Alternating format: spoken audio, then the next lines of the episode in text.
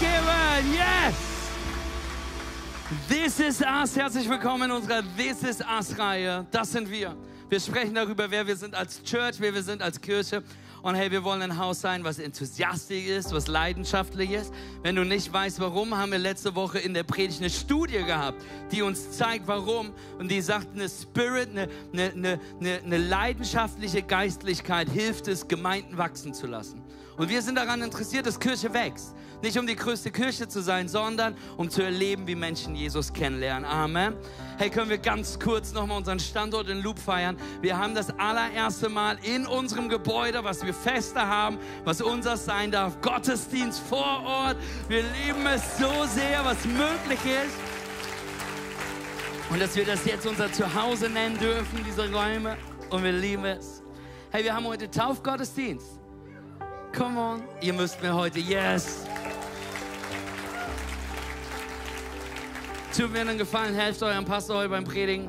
Wir haben, in einem, wir haben aufgrund von der Hochzeit in einem Gebetshaus geschlafen, was toll war. Aber die, der Gebetsraum war direkt darüber, wo wir geschlafen haben. Und ich möchte dem Gebetsraum und allen Betern ab sofort Gitarrenunterricht anbieten. Das war sehr herausfordernd letzte Nacht. Und unser Sohn war sehr laut, äh, sehr, sehr wach, viel wach gewesen. Deswegen brauche ich heute eure Unterstützung. Denn, hey, Predigt muss kein Monolog sein, sondern lasst es ein Dialog werden. Amen. Sehr schön. Hey, wir sind in der This is Us-Reihe. Wir machen trotz Taufgottesdienst in unserem Predigtreihen weiter. Warum? Weil Taufe für uns was so Normales werden will und ist, dass wir, ich glaube, wir, das ist die vierte Taufgottesdienst dieses Jahr. Und ich glaube, wir haben mittlerweile fast schon 100 Menschen dieses Jahr taufen dürfen, an allen Standorten zusammengerechnet. Und deswegen geht es heute weiter in dieser This is Us-Reihe. Hey, und in dieser Reihe schauen wir uns an, wer wir als Kirche sind, was unser Herzschlag als Church ist, was die DNA von uns als C3 Home ist. Und letzte Woche haben wir, haben wir schon viel darüber nachgedacht. Wir haben darüber nachgedacht, dass wir eine wachsende, unshakable, connect-driven Church sein wollen, die in allem, was sie tut, immer auf Jesus Christus zeigen will. Amen. Und diese Woche will ich mit dir sprechen. This is us. We walk by faith. Wir wandeln im Glauben. Im, im, in 2. Korinther 5, darum sind wir allzeit getrost und wissen, solange wir im Leib daheim sind, sind wir nicht daheim bei dem Herrn. Denn wir wandeln im Glauben und nicht im Schauen. We walk by faith and not by sight. This is us. Das sind wir als Kirche. Lasst uns das als Christen sein dieser Stadt. Wir wandeln im Glauben, nicht im Schauen, weil wir wissen, wer wir sind durch Jesus Christus. Amen. Weil wir wissen, was es bedeutet, dass wir Kinder Gottes sind, dass wir ein ewiges Leben haben dürfen, dass wir Nachfolger Jesus haben, dass wir einen Auftrag haben, dass Jesus uns gesagt hat, geht hinaus in alle Welt und mache zu Jüngern, tauft sie auf den Namen des Vaters, des Sohnes, des Heiligen Geistes und lehrt sie alles, was ich euch beigebracht habe. Dass wir einen daheim, wie Paulus schreibt, beim Herrn haben. Amen. Das ist das. Lasst uns faithful sein. Und was ich damit meine, ist Church, ich meine nicht, dass wir glauben, dass es einen Gott gibt. Das ist nicht so schwer. Die Bibel sagt, dass selbst die Dämonen wussten, dass Jesus Jesus ist. Es ist nicht so schwer zu denken, there's a big guy in the sky, da ist jemand da oben. Das ist nicht Glaube. Glaube ist nicht, dass wir einfach auf das Beste hoffen. Glaube ist nicht, dass wir, dass wir anerkennen, dass es einen Gott und einen Jesus gibt, sondern Hebräer 11, Vers 1, was ist denn der Glaube? Es ist ein Rechnen mit der Erfüllung dessen, worauf man hofft, ein Überzeugtsein von der Wirklichkeit von unsichtbaren Dingen. Es ist das feste Rechnen. Es ist überzeugt sein von den Dingen, die Gott vorhat, von der Güte Gottes, von der Gnade, die da. Und ich möchte dir sagen, das ist die Geschichte, wie wir Kirche bauen. Das ist, wie wir C3 Home gestartet haben und wie wir alles tun. We want to walk by faith and not by sight. Und das ist die Geschichte dieser Kirche. Egal seit wann du dabei bist, vielleicht bist du heute das erste Mal da, will ich dir sagen, du sitzt in der Geschichte von Faith. Denn nicht von Gewissen, nicht von Gewissheit, sondern es war eine Geschichte von Faith Faith, als Gott uns vor vielen, vielen Jahren nach Australien berufen hat. Marene und mich. Wir hatten zwei Kinder und wir haben jemanden kennengelernt, die sagte, in Australien gibt es eine Kirche, die heißt C3 und die haben einen College. Ihr werdet bestimmt super dabei. Wir hatten keine Ahnung, wir wussten, wo Australien ist, ungefähr. Und wir haben uns beworben und plötzlich hieß es, hey, wir sind angenommen. Und wir haben ohne zu wissen, wo es hingeht, haben wir, haben wir unsere Sachen verkauft, die wir hatten, hatten alles Geld genommen, was wir übrig hatten und haben gesagt, wir ziehen mit einem Kind, Entschuldigung, damals hatten wir ein Kind, wir ziehen mit einem Kind nach Australien, was ein Jahr alt ist und wir gucken, was passieren wird. Es war ein Schritt in Faith gewesen. Hey, fünf Jahre später, sechs Jahre später sind wir in Faith in die Stadt Leipzig gezogen. Jetzt mit zwei Kindern. Einfach nur dem Herzen Gott, du sagst uns im Osten Deutschlands Gemeinde zu gründen. Und nur, dass du das verstehst, es klingt immer so schnell. Wir ziehen nach Leipzig und gründen Gemeinde. Und es war schon klar, dass in Leipzig keiner auf uns wartet. Und es war schon klar, dass wenn wir nach Leipzig reinrollen, die Leute nicht am Fenster klopfen werden und sagen, Gott sei Dank, ihr kommt, um Gemeinde zu bauen. Sondern es war ein Schritt in Faith gewesen. Ich wusste nicht mal, wie ich anfangen soll. In, äh, auf Bibelschule mussten wir eine Hausarbeit schreiben über eine Gemeindegründung. Und ich durfte, im Fazit habe ich geschrieben, werde ich nie machen. Was für ein Quatsch. Die Vorstellung, alleine in eine Stadt zu ziehen. Und auf einmal sagt Gott, es ist Zeit, dass ihr Gemeinde gründet. Und wir haben eine Halle gebucht, die, viel, die ungefähr so die Größe hatte. Wir haben angefangen, Gottesdienste zu machen, auch als keiner kam. Marien und ich haben, mittler, haben zwischenzeitlich fünf Jobs gearbeitet, um das finanzieren zu können, weil es ein Schritt im Glauben war, zu sagen, Gott, wir glauben, dass du was vorhast. Gott, wir glauben, dass du zu uns gesprochen hast. Gott, we walk by faith and not by sight. Es war ein Schritt im Glauben gewesen, als plötzlich 20 Leute aus einer Stadt, Limbach, Oberfrohna, ich musste googeln, wo das ist, bei uns im Gottesdienst saßen. Und wir gesagt haben, okay Gott, wenn du das möchtest, starten wir einen Standort in Limbach-Oberfrohne. Gott, wir haben nicht die Ressourcen, um eine Kirche zu gründen. Jetzt, jetzt starten wir noch eine zweite. Aber Gott, es ist eine Story von Faith. We walk by faith and not by sight. Wir wandeln im Glauben, nicht im Schauen. Und well, schau dich um, was das uns gebracht hat bis hierhin. Als plötzlich Menschen im hohen Norden Teil davon wurden, weil auf einmal Corona kam und wir gesagt haben, we walk by faith, egal wie, wir wollen Gottesdienste machen. Wir haben Kameraleute angebucht, wir haben, wir haben Autogottesdienste gemacht, wir haben Open-Air-Gottesdienste, wir haben alles möglich gemacht, weil wir gesagt haben, Gott, wir wollen Kirche weiterbauen. Wir können nicht sehen, wer es sieht, aber wir glauben daran, dass du, wenn wir alles reinwerfen, dass du was möglich machst, dass wir Menschen erleben werden, die Ja sagen zu dir we walk by faith and not by sight. Und plötzlich meldet sich eine Gruppe aus dem hohen Norden. Und wir feiern jetzt gerade mit unserem Standort in Ludwigslust, in der Halle. Das erste Mal, dass wir ein Gebäude fester haben. 24-7 Gottesdienst, die live dazugeschaltet sind. Because we walk by faith and not by sight. Matthias, wie macht ihr das genau mit dem Church Plant in Malaga? Jetzt schicken wir Master Johns dahin. Was kommt next? I don't know. We walk by faith and not by sight. Matthias, du sagst was über Standort Annaberg. Wie wird das werden? Ich habe keine Ahnung. But we walk by faith and not by sight. Und ich war gestern in Annaberg Buchholz gewesen und dachte, Gott, ich weiß noch nicht wie. But I see a church and we walk by faith and not by sight. Church, es ist wie wir alles tun. Jede Buchhaltung, alles, was wir rechnen. Unsere Kirche macht die Finanzen so, dass wir am Ende immer eine Minus haben und wir daran glauben, dass aktuell haben wir einen Minus von 20.000 Euro am Ende des Jahres und das ist noch, wo wir denken, da brauchen wir nicht mal viel Faith für. Letztes Jahr hatten wir viel mehr gehabt, aber Gott bringt die Finanzen zusammen, weil wir sagen, Gott, wir wollen nutzen, was gegeben wird, damit dein Reich gibt. Wir wollen eine Church sein, die Spirit-filled ist. Warum? Weil wir glauben, dass der Name Jesus Christus auf jeder Straße, in jeder Stadt, in jedem Haushalt groß gemacht werden muss weil es nicht um uns geht. Vielleicht bist du hier und du findest C3 Home richtig doof und du bist nur wegen der Taufe hier. Es ist vollkommen okay, mich doof zu finden, Church doof zu finden. Wir tun das nicht für C3 Home, wir tun das nicht für Mathis Thiermann. Wir beten nicht dich an, wir beten nicht dieses an. Wir preisen Jesus Christus und bauen sein Reich, nicht unser. Amen.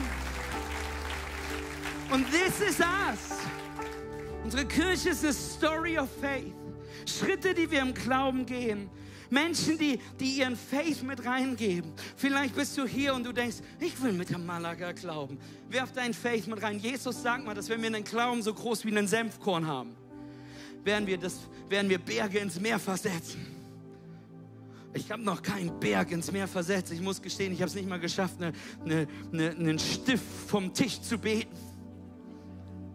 Aber ich bin davon überzeugt, dass der Faith, der in diesem Raum versammelt ist, der in Ludwigslust versammelt ist, der online versammelt ist, den wir als Kirche aufbringen werden, Oh, wir werden sehen, wie Berge sich ins Meer versetzen. Wir werden sehen, wie, wie, wie Depression weichen muss. Wir werden sehen, wie Ehen gerettet werden. Wir werden sehen, wie Jesus Christus groß gemacht wird in Städten wie Annaberg-Buchholz, in Städten wie Görlitz, in Limbach-Oberfrohna, in Leipzig. Wir werden sehen, wie der Osten Deutschlands leuchten wird für Jesus, weil Menschen ein Zuhause in Kirche finden. Amen.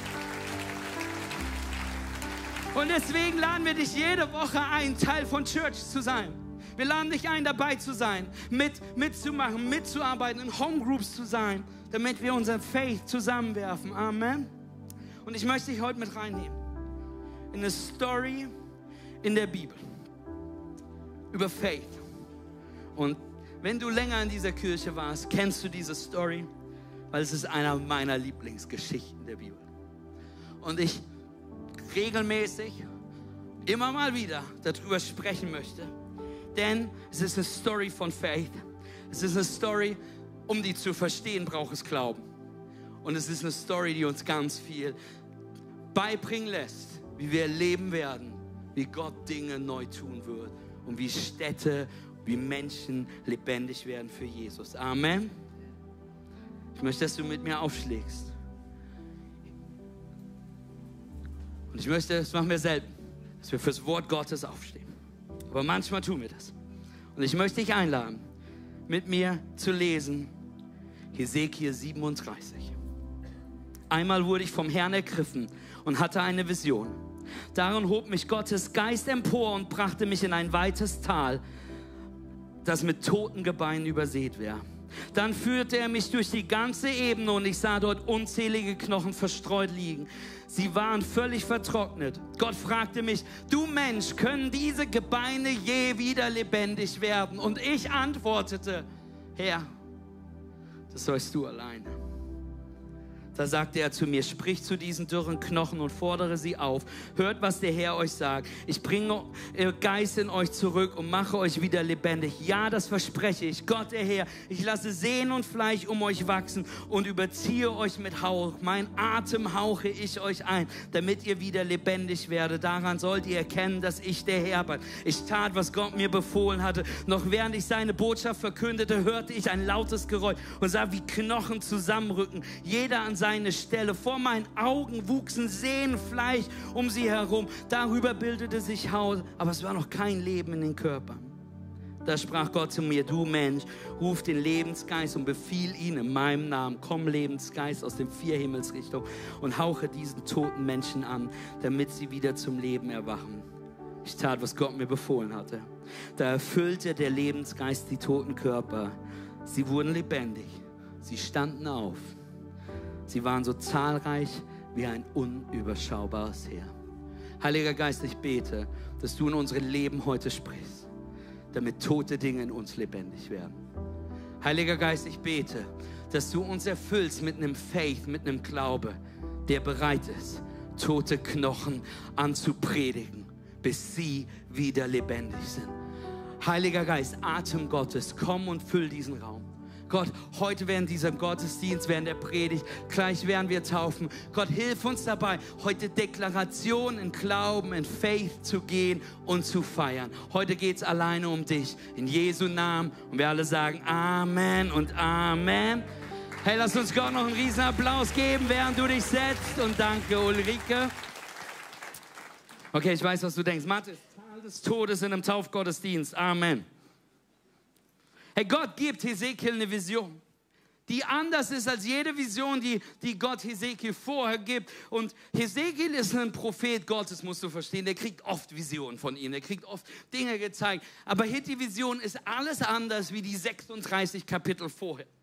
Und ich möchte dich ganz kurz ermutigen, wenn du die Predigt von mir, wenn du mich schon mal darüber gepredigt hast, es wird was Neues werden, aber es wird ein paar Fragen haben, die ich dich immer wieder stellen möchte. Kennen wir das nicht so gut, dass wir in unserem Leben Vorstellungen haben, Dinge, die schon immer so passiert sind, die Gott so getan hat, die Gott so gemacht hat, aber plötzlich kommen wir an einen Ort, der so ganz anders aussieht eine Situation, in der ich gerade drin stecke, dass meine Vorstellung von dem, was ich gerne hätte, so anders aussieht wie mein Leben um mich herum. Vielleicht ist es der Zustand deiner Ehe. Oh Gott, ich würde gerne, dass sie so gut aussieht. Aber meine Ehe sieht gerade ganz anders aus. Mein Job sieht gerade ganz anders aus. Die Beziehung zu meinen Kindern sieht gerade ganz anders aus. Mein Investment, meine Beziehungen, egal was es ist. Und Gott stellt die Frage an Hesekiel und fragt, können diese Knochen wieder lebendig werden? Und Hesekiel gibt die ehrlichste Antwort, die wir manchmal geben können, die wir anfangen müssen zu geben. Hesekiel sagt Gott, ich weiß es nicht.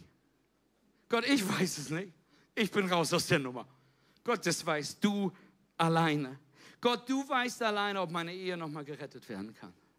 Gott, Gott, du weißt alleine, ob ich den Faith heute aufbringe, mich öffentlich taufen zu lassen, um, mich zu, um, zu, um der Welt zu sagen, dass ich zu dir gehöre. Gott, du weißt alleine, ob die Situation, ob, ob die Schwierigkeiten, ob die Dinge nochmal passieren können. Denn hey, Umstände in deinem und meinem Leben können so trocken und so kaputt sein, oder? Es kann so, es kann sich anfühlen wie ein Tal des Todes und, und du hast gebetet, du hast getan, aber nichts ist passiert. Und, und wir fragen uns Gott, weil, Gott, du weißt es alleine, ob es nochmal werden kann. Aber Gott hat Hesekiel gefragt, er hat gesagt, Hesekiel, werden diese Knochen nochmal lebendig werden. Hesekiel, werden diese Dinge nochmal richtig werden. Ich möchte dich einladen zu lernen, dein Faith richtig anzuschalten. Wir glauben, wer von euch glaubt daran, dass Gott heilen kann? Amen. Wer, come on. Wer will sehen, dass Menschen heute Ja sagen zu Jesus? Amen. Wer will sehen, dass Wunder passieren können und glaubt daran? Amen. Es ist nicht, wisst ihr was? Es ist ganz einfach, jetzt Halleluja zu brüllen. Aber wenn wir uns gleich unterhalten würden und ich dich frage, glaubst du, dass Gott deine Ehe nochmal reparieren kann? Glaubst du, dass Gott deine Krankheit heilen kann? Glaubst du, dass Gott dir ein Wunder geben kann. Es ist so einfach zu glauben, dass Gott etwas für den anderen tun kann. Aber Hesekiel wird gefragt, können diese Knochen wieder lebendig werden? Ich möchte euch einladen, dass wenn wir eine Faithful Church sind und werden wollen, dass es nicht nur darum geht, ob Gott hypothetisch etwas für andere machen kann, sondern wir den Faith in uns finden, uns jedes Mal wieder aufsagen, dass wir, dass wir, dass wir den Gott haben, der Himmel und Erde geschaffen hat, der, der gesprochen gesprochen hat, es Wahrheit wurde, der dich kennt. Und dass, wenn wir anfangen, diesem Gott wirklich so sehr zu vertrauen, dass wenn er fragt, können diese Knochen wieder lebendig werden, unsere Antwort ist, Gott, das weißt du alleine, aber ich stehe dir zur Verfügung. Ich bin da. Was ist, wenn Gott diese Kirche benutzen will? Was ist Gott, wenn, wenn Gott deine Knochen benutzen will, um eine Home Group zu starten, einen Standort zu bauen, Malaga zu erreichen? Annaberg Buchholz äh, und andere Städte. Was ist, wenn es nicht nur die anderen sind? Wo ist dein Faith? Ob diese Knochen nochmal lebendig werden können. Und soll ich euch was sagen? Wir sind so definiert in unserem Faith über die Umstände um uns herum. Deine Umstände in deinem Leben sind viel kraftvoller, als du dir vorstellen kannst. Das bedeutet, das, was um dich herum ist, beeinflusst, was du tust. Woher wissen wir das? Wir wissen das vom Rewe. Supermärkte geben ganz viel Geld mit Studien aus, um wirklich zu wissen, wie das Licht sein muss, welche Musik sein muss, wie der Apfel angestrahlt werden muss, damit du ihn kaufst. Kennt ihr das? Wir haben so ein fancy Rewe bei uns in Leipzig. Wenn du da reinkommst, das, das, das Obst, das hat so einen Sprühnebel darüber. Als ob das Obst noch Sprühnebel braucht. Wir alle wissen, es würde auch reichen, wenn es einfach da in einem, einem Sack liegen würde. Aber es macht es appetitlicher. Und plötzlich gehe ich immer mit mehr raus, als ich eigentlich kaufen wollte. Deswegen schreibt meine Frau mir ganz genaue Einkaufszettel. Und auf diesen Einkaufszetteln steht drauf, nein, Mathis, nicht das. Mathis, hast du, hast du die Milch mitgebracht? Nein, Schatz, aber acht Kilo feuchtes Obst. Wisst ihr, was ich meine? Aber deine Umstände, hey, wir wissen von Supermärkten, wir wissen von Marketing, dass das, womit du umgeben bist, was du permanent siehst, dein Leben beeinflussen kannst. Hey, da ist Kraft in den Umständen deines Lebens. Und wenn du dir Hesekiel 37 richtig anschaust, wirst du verstehen, dass das ziemlich schwierige Umstände sind und ein ziemlich unangenehmer Ort. Ich weiß nicht, was du dir vorstellst, wenn ich diese Bibelstelle lese. Ich stelle mir vor, wie Hesekiel plötzlich in so einem Tal steht, was so was so, was so eng und klein ist und so gerade so durchkommt. Ich stelle mir vor, wie es mitten in der Nacht ist, wie es blitzt und donnert und wie anfängt Regen zu fallen. Ich stelle mir vor, wie der Blitz kommt und plötzlich sieht er die toten Knochen. Und ich weiß, was ihr denkt, der Pastor muss weniger Fernsehen gucken. Aber, aber so stelle ich mir das vor. Und plötzlich fragt Gott, Hesekiel, glaubst du, das wird nochmal? Hey, was macht Hesekiel? Welchen Faith braucht er, um zu erleben, wie diese Dinge wieder lebendig werden? Denn wenn wir ganz ehrlich sind, wir kennen das, oder? Du stehst nicht in einem Tal des Todes, aber du würdest sagen, dass deine Ehe gerade ziemlich tot ist. Dass dein Job unüberwindbare Probleme mit sich bringt. Deine Zukunftspläne, deine Vergangenheit, die Trauer, in der du gerade bist. Unüberwindbares Problem, schwieriger Ort. Und ich möchte dir nochmal mit dir Vers 1 anschauen. Vers 1 heißt es, einmal wurde ich vom Herrn ergriffen und hatte eine Vision. Darin hob mich Gottes Geist empor und brachte mich in ein weites Land, das mit toten Gebeinen übersät war. Wenn du die Luther-Übersetzung nimmst, heißt es, und der Herr des Wort kam über mich und er führte mich hinaus im Geist. Wenn wir uns den Vers genau anschauen, heißt es, dass Hesekiel vorher woanders war und hinausgeführt worden ist in das Kapitel 6, äh 37, in Tal des Todes. Und die Frage, die doch alle, wir uns alle stellen, ist, wo war Hesekiel vorher? Und jetzt kommt ganz hoch angewandte Theologie, dafür war ich auf Bibelschule gewesen. Im Kapitel 37 ist er im Tal des Todes. Deswegen gucken wir im Kapitel 36 ist mir eine Freude, Ihnen dienen zu dürfen, wo Hesekiel vorher war. Und wenn du dir das Kapitel 36 anschaust, war Hesekiel vorher im Paradies. Ezekiel stand auf einem Berg und Gott hat ihm eine Steppe gezeigt. Er hat Sion gesehen und er hat ihm gezeigt, wie das Leben sein könnte, wie, wie, wie die perfekte Stadt, wie, wie das Leben, wie das Paradies, wie es perfekt ohne Sünde, ohne Schmerz, ohne Krankheit sein sollte und sein könnte. Aus dem Paradies kam Hesekiel in das Tal des Todes. Und seien wir mal ganz ehrlich, du und ich haben Kapitel 36 Momente, wie es sein könnte wie deine Ehe sein könnte, wie die Beziehung zu deinen Kindern sein könnte, wie Church sein könnte, wie deine Familie gemeinsam mit dir Jesus anbeten könnte, wie der Krebs besiegt sein könnte, wie die Dinge besser sein könnten. Und wir stehen dort und wir sehen Kapitel 36. Wir haben heute einen vollen Taufgottesdienst. Wir, wir gründen Gemeinde, Lob hatten und wir sehen, yeah, das ist, wie es sein könnte. Aber seien wir doch mal ehrlich, wir alle sind morgen wieder auf unserer Arbeit.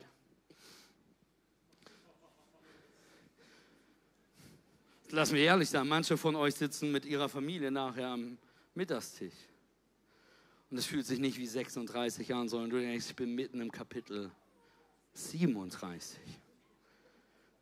Oder? Matthias, welche Art von Faith braucht es? Vom Paradies zum Friedhof zu gehen und auf dem Friedhof so lange zu beten, was ich im Paradies gesehen habe, bis der Friedhof zum Paradies wird. Welche Art von Faith? Was müssen wir in uns finden?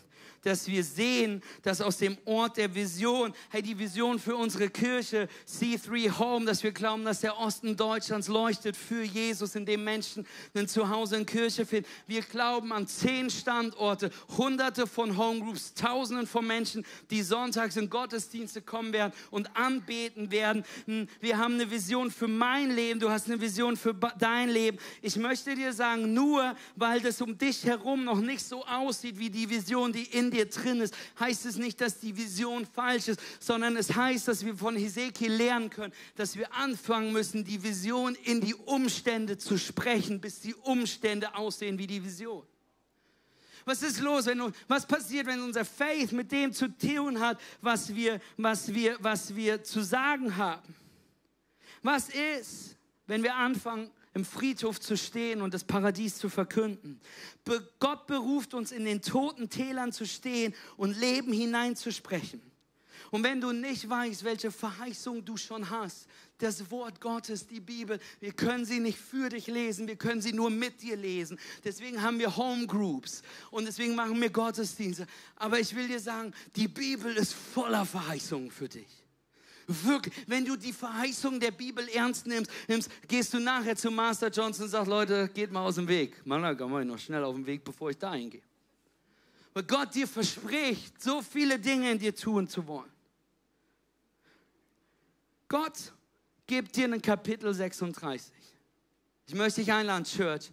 Wir müssen Orte haben, in denen wir uns von Gott zeigen lassen, was möglich ist, ohne Limitation was möglich ist, was sein kann, für welche Städte wir beten dürfen. Ich weiß, was du denkst. Mathis, wir haben nicht genug Geld dafür. Amen. Mathis, Mathis, ich habe ganz schön viele Fragen und Zweifel und Skepsis. Amen. Ich habe, wisst ihr was, ich brauche nicht mehr Menschen um mich herum, die genauso zweifeln wie ich. Das kann ich gut alleine. Aber das, was wir brauchen, sind Menschen voller Faith, die sagen, ich sehe in Kapitel 36, lass es uns hineinsprechen. Was tun wir? Wir sprechen hinein. Gott gibt Hesekiel im Kapitel 4 einen Auftrag, um zu sagen, Gott, zu sagen, hey Hesekiel, sprich hinein in die toten Knochen. Und soll ich auch sagen, was Hesekiel nicht tut? Ist das, was die meisten von uns tun. Die meisten von uns würden sagen, Gott, ganz kurz. Hast du gesehen, wie schlecht es hier aussieht? Gott, siehst du, wie eng das Tal ist? Gott, ich war vorher noch da gewesen. Gott, ich habe noch die Kartoffeln auf dem Herd stehen. Gott, ich würde so gerne, aber meine Kinder müssen in die Schule. Gott, ich habe andere Dinge zu tun. Und manche von uns sind so gut plötzlich, nicht nur Ausreden zu finden, sondern manche von uns nutzen mehr Zeit zu beschreiben, wie tot die Knochen sind. Amen. Soll ich aber sagen, ich habe so viele Beschreibungen gehört, warum man Kirche nicht gründen kann. Ich kenne so viele Gründe, warum man in Städte nicht gehen sollte. Uns haben Menschen gesagt, dass wir gesagt haben, wir wollen im Osten Deutschland, Leipzig, im Osten Deutschland Gemeinde bauen, wurde uns gesagt, das geht im Osten nicht. Dann wurde uns gesagt, es geht in Limbach-Oberfrohna nicht. Dann wurde uns gesagt, es geht in, in Ludwigslust nicht. Dann wurde uns gesagt, es geht nicht in Annaberg. Dann wurde uns gesagt, ihr seid nicht die Leute dafür, ihr seid nicht die. Amen. Aber was ist, wenn wir aufhören zu beschreiben, was alles schlecht ist? Was, wenn wir aufhören zu beschreiben, was dysfunktional ist, aufhören zu beschreiben, was ein bisschen besser sein könnte und anzufangen, uns mehr darum zu drehen, was die Vision ist, Kapitel 36 und anfangen, das hinaus zu sprechen, statt nur darüber zu nörgeln, wie tot es um uns herum aussieht. Amen.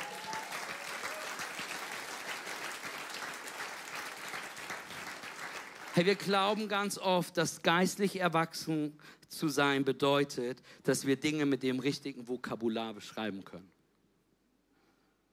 Es benennen können. Aber darf ich ehrlich zu dir sein, dafür braucht es kein Faith.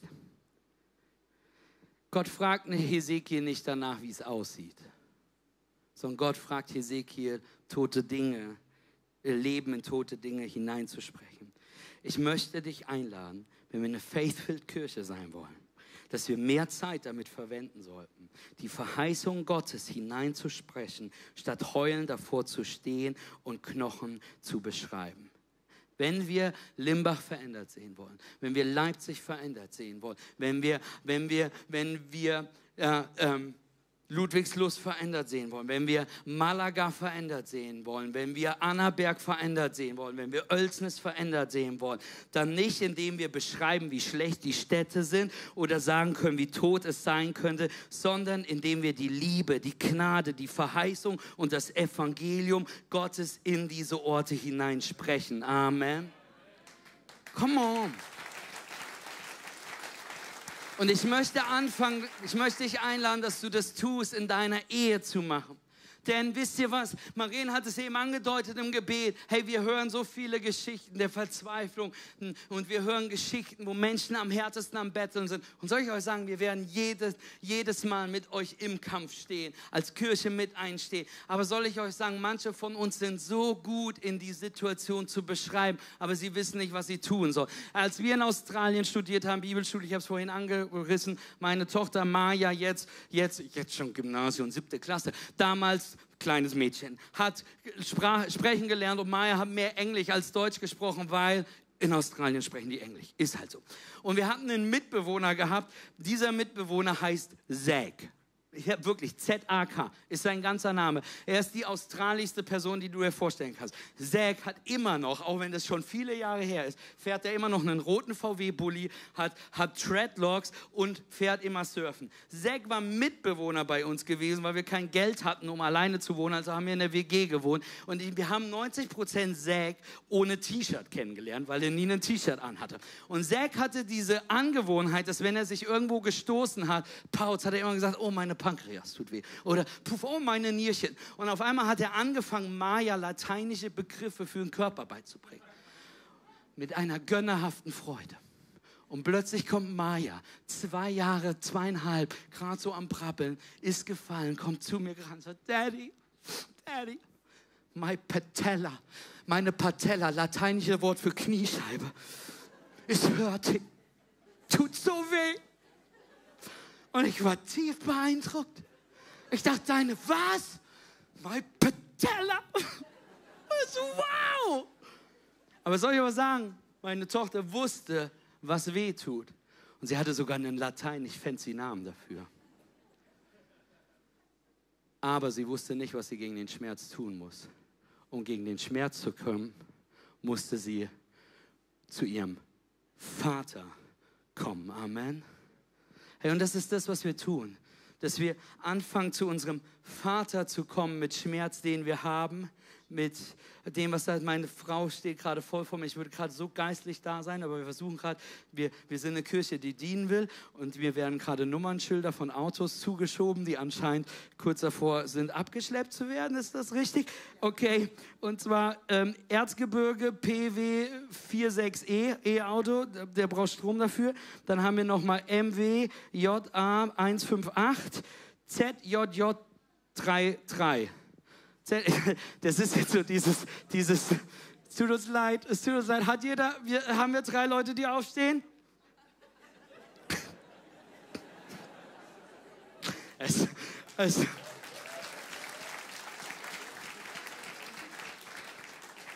ja, wisst ihr, manchmal kann man ein Nummernschild aufschreiben, aber man muss zum Vater kommen, um zu wissen. Ich hab,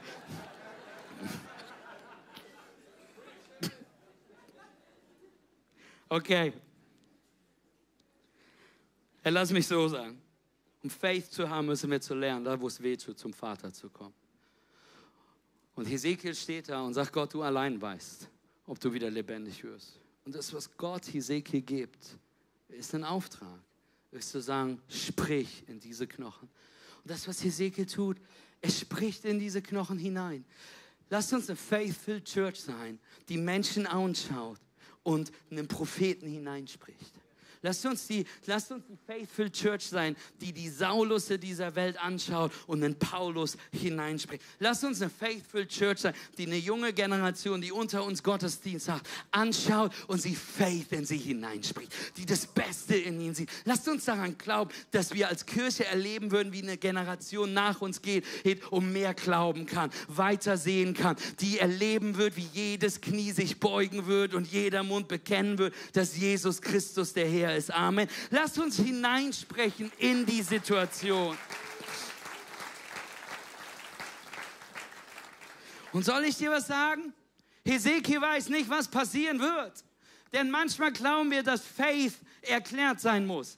Soll ich dir was sagen? Hätten wir gewartet, bis Gott eine Leuchtreklame an den Himmel geschrieben hätte mit, ihr solltet eine Kirche in Leipzig starten, in Limbach starten, in Malaga starten, würden wir immer noch warten. Aber Gott gibt dir etwas und du weißt nicht, was passieren wird. Du fängst an zu sprechen. Ich will dir sagen, Church, wir sollten weniger warten, bis wir sehen, was Gott vorhat, sondern mehr zuhören, was er sagt und das hinaussprechen. Und dass wir anfangen, und das hat Hesekiel getan. Hesekiel predigt zu den Knochen. Und was passiert? Die Dinge fliegen zusammen. Und ich weiß nicht, wie du dir das vorstellst, aber ich stelle mir immer noch dieses Engeltal vor. Und ah, die Patella fängt an zu wackeln, der Blitz kommt und auf einmal fliegt die Patella an. Ich sehe das wie so ein Ironman-Anzug, der einem entgegengeflogen kommt. Wisst ihr, was ich meine? Zack, zack, zack. Und auf einmal kommen die Dinge zusammen und auf einmal wächst da vielleicht. Junge, kann ich mir das vorstellen. Und Ezekiel tut es. Alles war da. Alles sieht plötzlich wieder gut aus. Aber plötzlich sagt die Bibel, dass kein Atem darin war. Hey, ich möchte dir sagen, das, was du und ich brauchen, ist nicht nur, dass wir die Dinge zusammenkommen sehen, sondern dass wir darauf achten, ist Atem in diesen Dingen. Darf ich euch was sagen? Ihr seid einer der drei schönsten Standorte, die wir haben. Wunderbare Menschen. Lob ihr auch. Alle Leipziger, ihr auch. Aber manche von euch sitzen hier und es sieht gut aus. Es sieht faith-filled aus. Es ist alles zusammengekommen. Aber es ist noch kein Atem in dir drin. Kennst du das, wenn es gut aussieht? Aber das, was es braucht, ist Atem in ihnen drin. Hey, und ich möchte dich einladen. Das, was du in deinem Leben brauchst, ist Sauerstoff. Amen. Ich bin gelernter Krankenpfleger. Ich habe das gelernt. Du brauchst Sauerstoff in deinem Leben. Du brauchst den Atem Gottes in deinem Leben. Das Wort für Atem hier ist das hebräische Wort Ruach. Ruach bedeutet Atem Gottes. Ruach ist das gleiche Wort, was benutzt worden ist, als Gott dem, dem Adam Atem eingehaucht hat. Ruach ist das gleiche Wort, was wir später sehen, was, was im griechischen Pneuma genannt wird. Pneuma ist der Atem Gottes und es ist der Heilige Geist, den wir an Pfingsten sehen, der ausgeströmt wird auf die Jünger. Ich möchte dich einladen, wir müssen lernen, einzuatmen. Müssen lernen, die Gegenwart Gottes in unserem Leben einzuatmen. Church, ich möchte dich einladen, find Momente, in denen du einatmest. Find Momente, in denen du weinst. Ich habe eben im Worship hier vorne geweint. Ich habe geweint in der Gegenwart Gottes und weil ich mich freue, dass Dave wieder da ist, wenn es euch aufgefallen ist. Aber lasst uns Momente finden, wo wir einatmen den Atem Gottes einatmen. Hey, wir haben letztens eine ganze Predigtreihe über den Heiligen Geist gehabt. Aber ich möchte dir sagen, der Heilige Geist, du brauchst den Heiligen Geist. Wir müssen einatmen in unserem Leben. Amen. Aber darf ich dich was einladen? Ich möchte dich einladen, kurz mit mir tief einzuatmen. Luft anzuhalten, nicht ausatmen. Und jetzt nochmal einzuatmen. Und nochmal einzuatmen. Und ruhig noch einmal probieren. Es funktioniert nicht, Amen. Darf ich euch was sagen, um eine Faithful Church zu sein, müssen wir aufhören, nur einzuatmen sondern atmen ist ein Kreislauf. Wir atmen die Gnade Gottes ein und wir atmen die Gnade Gottes aus. Wir atmen, wir atmen die Gegenwart Gottes ein und wir atmen das Evangelium wieder hinaus. Wir atmen die Gemeinschaft Gottes ein und wir atmen auf, indem wir Tische vorbereiten, indem wir Homegroups haben, indem wir Menschen Komplimente geben, indem wir Menschen ermutigen. Lasst unsere Kirche sein, die einatmet, damit sie ausatmen kann. Lasst unsere Kirche sein, die einatmet einatmen, damit wir faith-filled ausatmen können. Amen.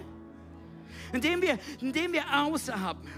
Und soll ich dir was sagen? Letzte Story heute, du kennst sie vielleicht schon, aber die ist so schön. Wenn du in deinem Leben Gewicht auf deinen Schultern hast, ist das Erste, was wir vergessen, auszuatmen. Glaubst du mir nicht? Hey, ich habe in Australien einen Nachbar gehabt, es sind viele australische Geschichten da drin. Ich habe einen Nachbarn gehabt, der war fit, der hatte eine Muckibude im Garten so, so, so Hanteln und sonstiges. Und eines Tages bin ich zu ihm rübergegangen, der hieß Michael, und sagte, Michael, ich will ein paar Gewichte heben. Ich sagte, okay, ich meine die große Hantel. Okay, so, pack noch was drauf. Okay, ich so, pack ruhig noch was drauf. Was Michael nicht wusste, ist, dass in der Flucht unser Küchenfenster war. Und ich darauf gepokert habe, dass meine Frau gleich sich einen Kaffee macht. Und dass, wenn sie aus dem Fenster schauen wird, die Tasse voll Erquickung wegwerfen wird weil sie ihren Mann sehen wird, wie ich einfach tausend Tonnen in die Luft stemme. Wisst ihr, das war das Bild. Das war die Vorstellung. Das war die Vision. Wir arbeiten noch dran. Amen. Was in dem Moment wirklich passierte, war das. Wisst ihr, du reist wie so ein Irrer. Und irgendwann habe ich es geschafft, so zu stehen. Der Mann ist Personal Trailer, Michael. Und ich stehe da. Und auf einmal guckt er mich an, Mattis, Mattis, du musst ausatmen. Und ich dachte, dafür bezahlen die dich. Aber soll ich euch was sagen, was das Natürlichste der Welt ist, wenn du etwas hebst, wenn es heavy wird, wir halten die Luft an. Ich möchte dir sagen, wir müssen Egal wie schwer es in deinem Leben gerade ist. Lasst uns ausatmen. Und lasst uns sehen, wie das Tal 37 lebendig wird, weil du ausatmest. Lasst uns eine faithful Church sein, die daran denkt, auszuatmen, auch wenn es schwierig um uns wird, auch wenn wir angestrengt werden, auch wenn es hart von uns wird, dass wir uns ausatmen. Lasst uns nicht bitten, dass Gott uns segnet, sondern lasst uns beten und fragen, wo wir der Segen sein können. Lasst uns nicht fragen, wie wir die Gegenwart Gottes mehr spüren, sondern lasst uns sagen, Gott, wo können wir dich mehr hineinbringen? Wo können wir mehr Unterschied sein? Denn wir wollen eine Church of Faith sein. Amen. This is us. Eine Kirche, die atmet, die Gnade einatmet und Faith hinausspricht. Und ich möchte dich einladen, heute nach Hause zu gehen. Und egal welche Knochen tot in deinem Leben ist, sagen Gott, ich spreche dich hinein. Gott, ich weiß nicht, ob es nochmal lebendig wird, das weißt du alleine. Aber ich befehle den Knochen im Namen Jesus. Come back to life. Und ich möchte dir sagen, das ist, was wir als Kirche sein wollen. Eine unshakable, wachsende, connect-driven, faith-filled Church die erleben wird, wie tote Knochen, tote Städte, tote Seelen lebendig werden, indem wir auf Jesus Christus zeigen. Wer möchte diese Kirche sehen? Wer möchte die mit uns bauen? Amen.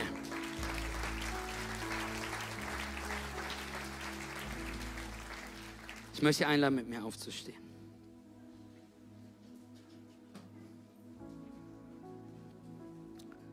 Manche von euch sehen super heute aus. Ihr seht alle super aus. Nicht manche, alle sehen super aus.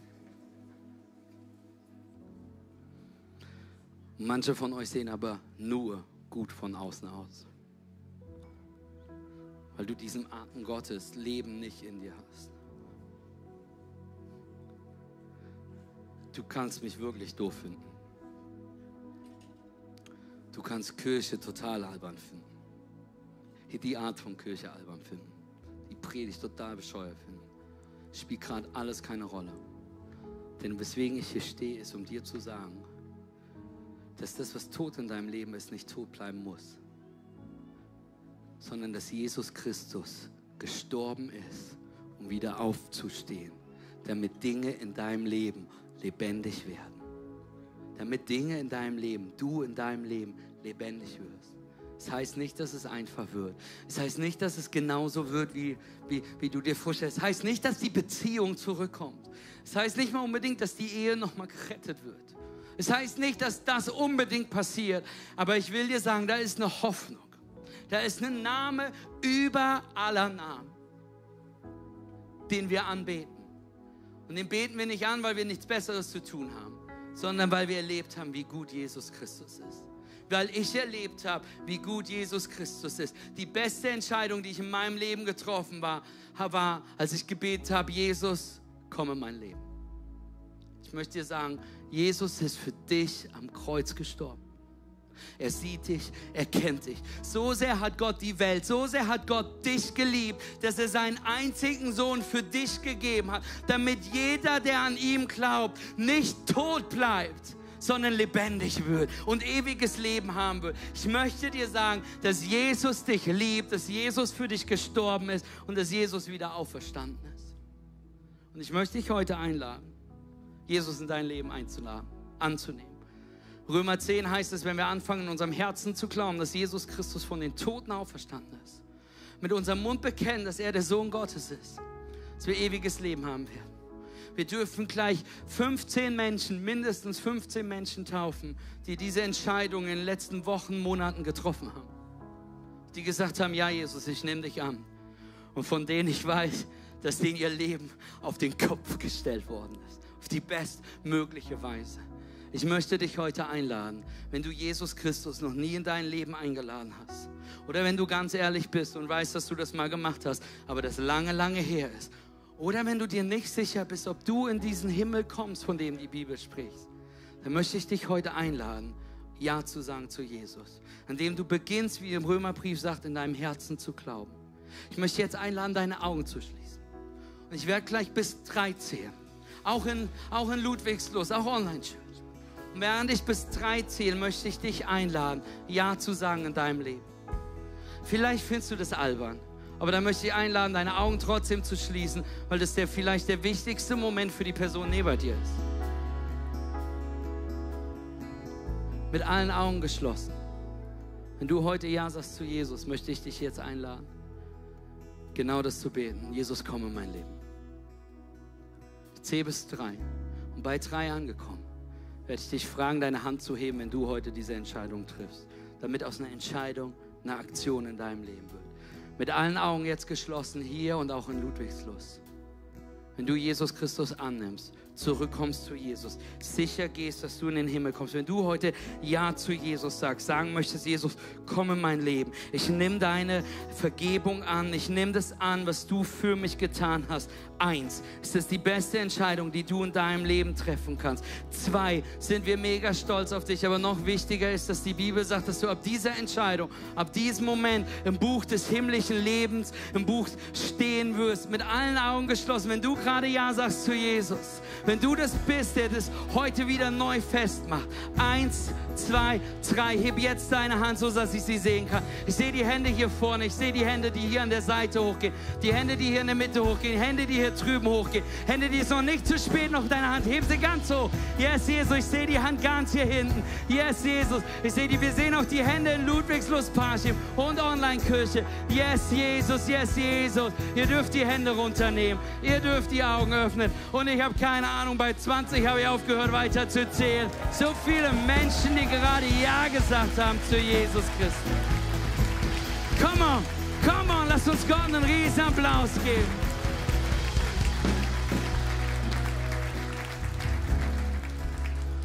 Die Bibel sagt, dass wir in unserem Herzen glauben und mit unserem Mund bekennen. Hey, ich will mit dir ein Gebet sprechen jetzt, wenn du gerade deine Hand gehoben hast. Aber keine Angst, in jeder Church betet keiner alleine. Amen sondern wir beten gemeinsam. Deswegen möchte ich euch alle einladen, hier und in Ludwigslust gemeinsam mit uns zu beten. Und jetzt gemeinsam, ich bete vor und wir beten als gesamte Kirche dieses Gebet mit. Amen. Lasst uns beten. Himmlischer Vater, ich komme zu dir als ein Sünder, der einen Erlöser braucht. Ich höre deine Stimme, die mich ruft, dein Kind zu sein. Ich glaube, dass Jesus Christus der Sohn Gottes ist. Ich glaube, er lebte ein perfektes Leben. Ich glaube, dass er für mich am Kreuz gestorben ist. Und ich glaube, dass er wieder auferstanden ist, um mir Leben zu geben. Heute lege ich meinen Glauben in Jesus Christus. Mir ist vergeben. Ich bin erneuert. Denn dies ist mein Neuanfang in Jesus Christus. Amen und Amen und Amen.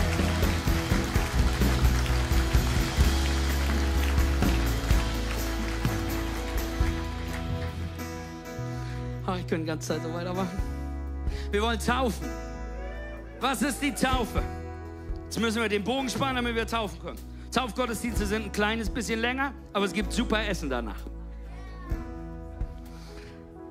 Hey, die Taufe ist dein öffentliches Bekenntnis in der sichtbaren und unsichtbaren Welt, dass du zu Jesus Christus gehörst.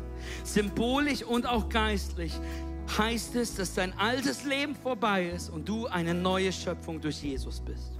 Galater 3 sagt, ihr seid also Söhne und Töchter Gottes, weil ihr an Jesus Christus glaubt und mit ihm verbunden seid. Denn ihr alle, die ihr auf Christus getauft worden seid, habt ein neues Gewand angezogen. Christus selbst. Es ist die Symbolik. deines neues Gewandes, deines neues Leben. Deswegen taufen wir im Wasser. Wir taufen ganz nieder, damit dein, die Symbolik, dass dein altes Leben mit Jesus begraben worden ist und du eine neue Schöpfung durch seinen Namen bist. Kolosser 2. Ihr wurdet zusammen mit ihm begraben, als ihr getauft wurde. Und weil ihr mit ihm verbunden seid, seid ihr dann auch zusammen mit ihm auferweckt worden. Denn ihr habt auf die Macht Gottes vertraut, der Christus von den Toten auferweckt hat. Wisst ihr, was die größten Lügen sind, die du glauben kannst? Dass du nicht getauft werden musst. Dass es noch nicht dran ist. Ich möchte dir sagen, wenn du dein Leben Jesus gegeben hast und du noch nicht getauft worden bist seitdem, dich nicht eintauchen lassen hast, aufgestanden bist, um zu symbolisieren, dass du eine neue Schöpfung bist, dann ist heute dein Tag. Lüge Nummer eins, ich bin noch nicht so weit. Hey, Gott hat, die erste Taufe war Pfingsten gewesen, Amen. Die haben eingeatmet, die Jungs, und dann haben sie ausgeatmet, indem sie auf die Straße gegangen sind, das Evangelium geteilt haben. 3000 Menschen haben sich bekehrt und an dem Tag taufen lassen. Ich kann dir sagen, da war keine Zeit für ein Taufgespräch. Da war keine Zeit für einen Taufkurs. Da war keine Zeit zu fragen, wie sieht es denn jetzt genau aus? Wie viel Evangelium brauchst du denn? Musst du Jesus? Nein. Sie haben gefragt, kennst du Jesus? Ja. Hast du Jesus angenommen? Ja. Dann ab ins Becken. Dann lass der Welt, sag der Welt, dass du zu Jesus geboren bist. Ist auf dem Weg nach Damaskus. Jesus erscheint ihm, ihr kennt die Geschichte, er wird blind, er war saulos und Jesus sagt, hör auf mich zu verfolgen, sondern fang an, mich da anzubeten. Paulus geht dann in Damaskus, kommt nach Damaskus. Dort begegnet er Hananias, der erste Jünger, den er begegnet, noch vollkommen blind, vom Blitz getroffen, weiß noch gar nicht, was da ist. Erzählt ihm, dass er Jesus begegnet ist. Wisst ihr, was seine Antwort ist auf den Christenverfolger, auf den, der sein Leben wirklich missgebaut hat, der eben Jesus gesehen hat?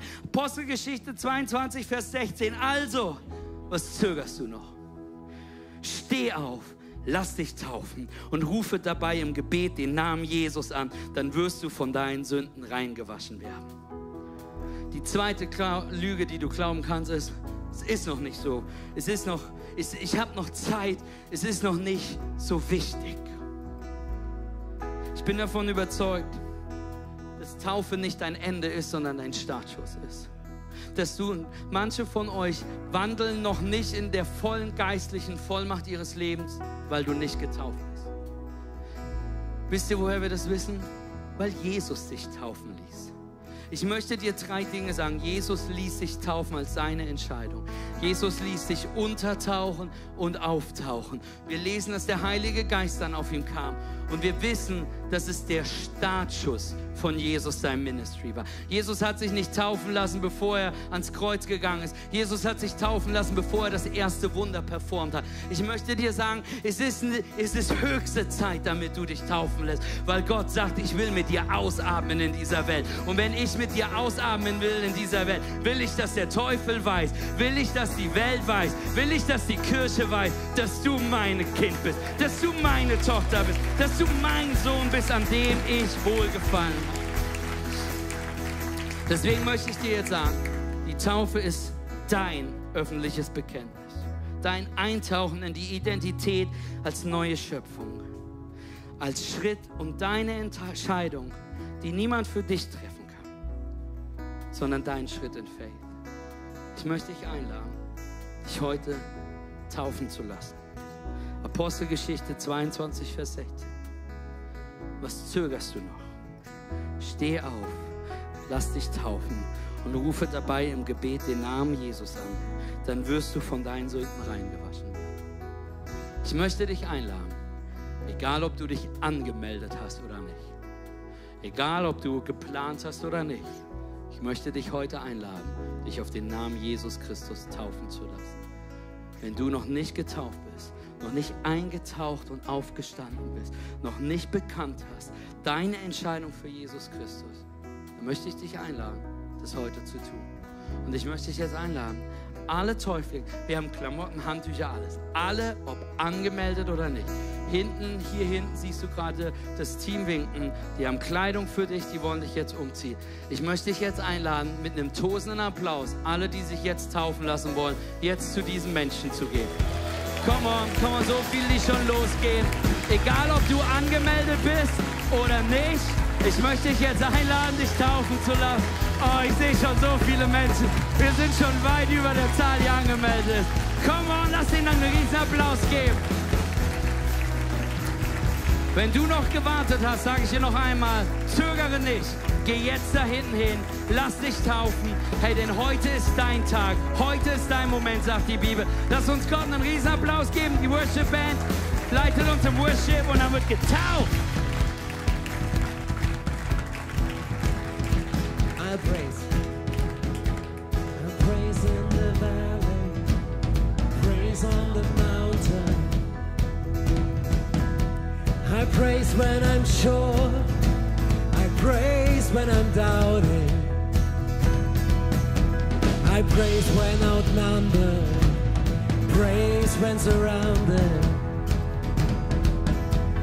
I praise water, my enemies drowning. As long as I'm breathing, I've got a reason to praise the Lord, oh my soul. Praise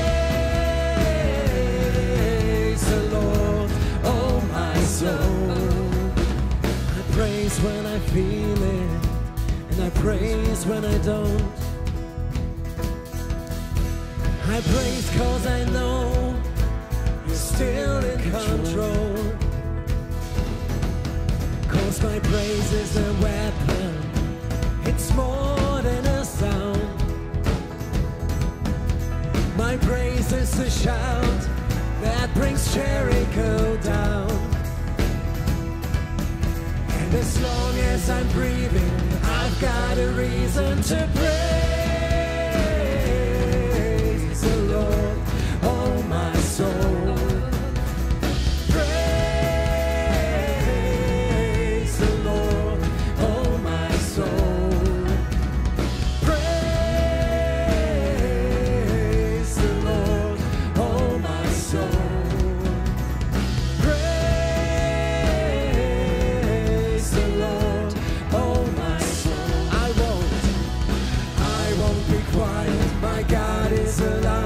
so how could I keep it inside?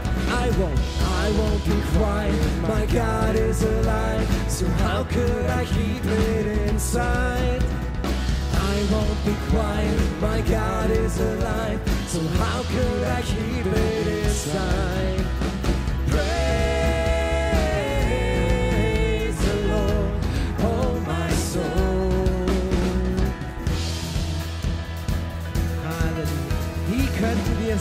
In uns lassen und es nicht rauslassen, Herr, was du für uns getan hast? Wir werden nicht leise sein, wir werden es nicht zurückhalten, weil wir erkannt haben, was Jesus für uns getan hat. Und das ist das, was wir in diesem Lied singen, dass wir ihn preisen werden, wenn wir zweifeln, dass wir ihn preisen werden, wenn wir sicher sind, im Tal oder auf dem Berg, dass wir ihn preisen werden, wenn wir in Unterzahl sind, wenn wir uns umgeben, umzingelt fühlen und dass wir ihm in all den Situationen die Ehre geben. Amen. Und es ist so wichtig und es ist eine, das ist eine aktive Entscheidung. Das ist einfach eine Übung, die wir im Glauben haben. Und es ist aber die Basis, dass wir Gott einfach reinlassen, dass wir, dass wir vor seinen Thron kommen, dass wir ihn bestürmen. Und deswegen lade ich dich ein, das wirklich auszusingen über dein Leben und über der Situation, auch passend zur Predigt. Und das einfach jetzt nochmal noch mal auszusingen. I won't be quiet. My God is alive. How could I keep it inside? Ich werde nicht leise sein. Amen. I won't be quiet, my God is alive. So how could I keep it inside? I won't. I won't be quiet, my God is alive. So how could I keep it inside? I won't. I won't be quiet, my God is alive. Could I keep it inside? I won't. I won't be quiet, my God is alive. So how could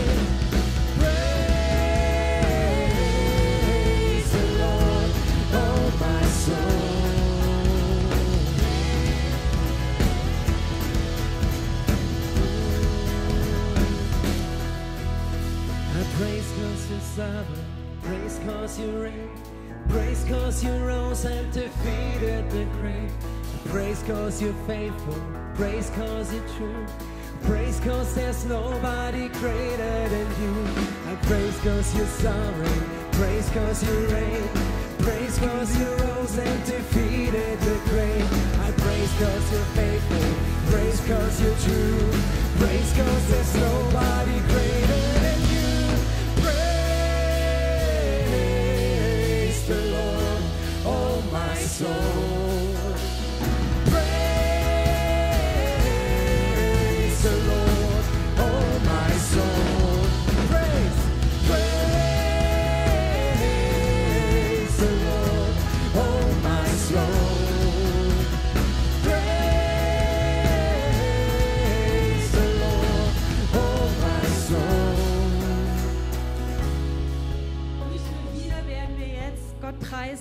was wir hier miterleben. Auch im Himmel werden die Engel preisen. Wird Gott, wird Jesus sich freuen über das, was hier passiert.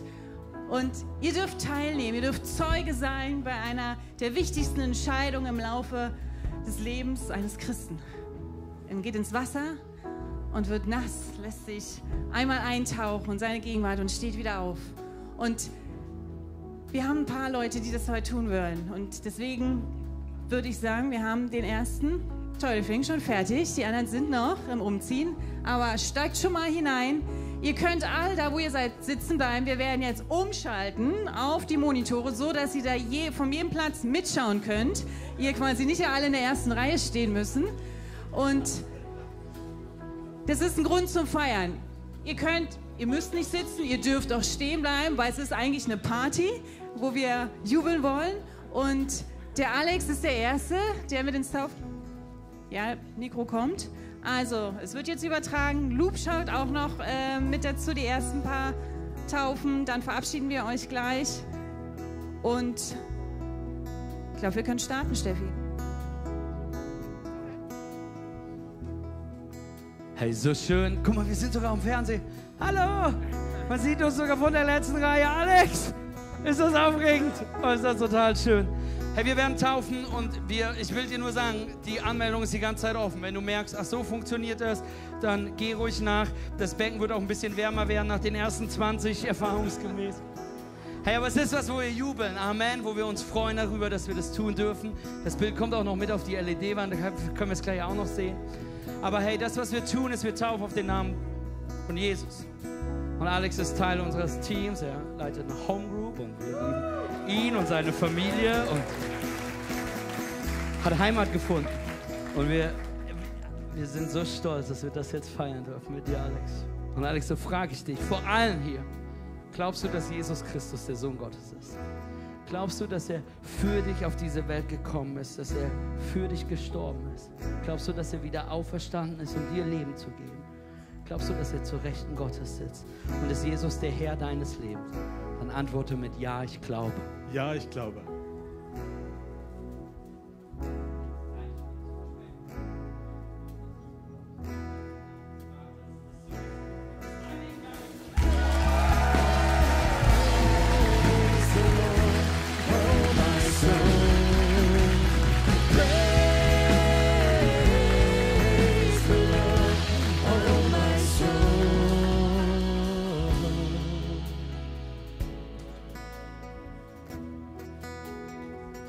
Josie, komm ganz nach vorne. Josie, frage ich auch dich. Glaubst du, dass Jesus Christus der Sohn Gottes ist? Glaubst du, dass er auf diese Welt gekommen ist, für dich am Kreuz gestorben ist? Glaubst du, dass er wieder auferstanden ist, um dir ewiges Leben zu geben? Glaubst du, dass er zur Rechten Gottes sitzt und ist Jesus Herr deines Lebens? Dann antworte mit Ja, ich glaube. Ja, ich glaube.